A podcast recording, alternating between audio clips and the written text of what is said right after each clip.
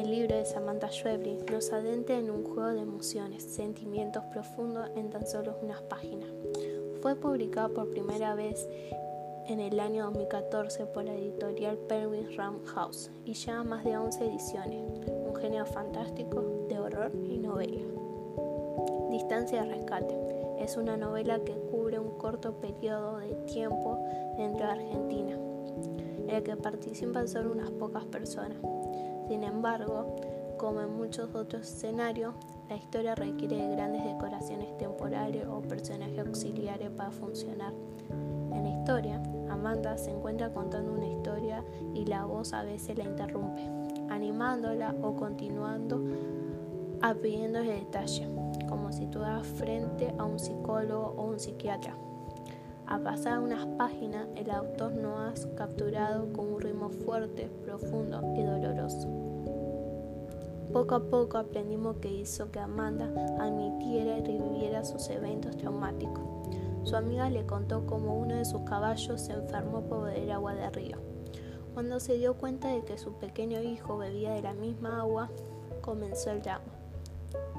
En este caso, en un pueblo remoto, la mejor opción es llevar al bebé a la casa de la curandera, quien usa el único recurso disponible en ese momento, dividir el alma de David para que el veneno sea ineficaz.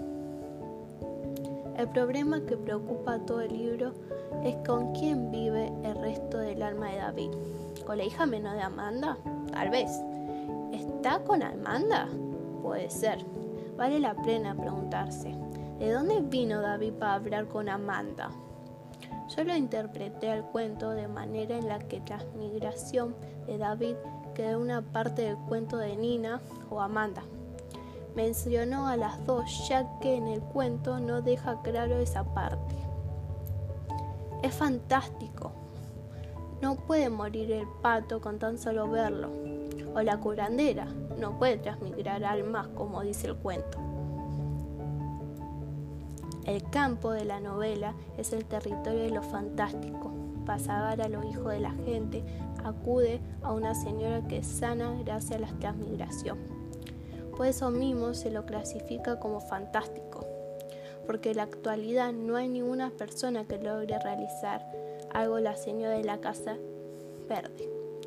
Como antes mencioné, es un género fantástico y si no sabía los géneros fantásticos, tiene tópicos.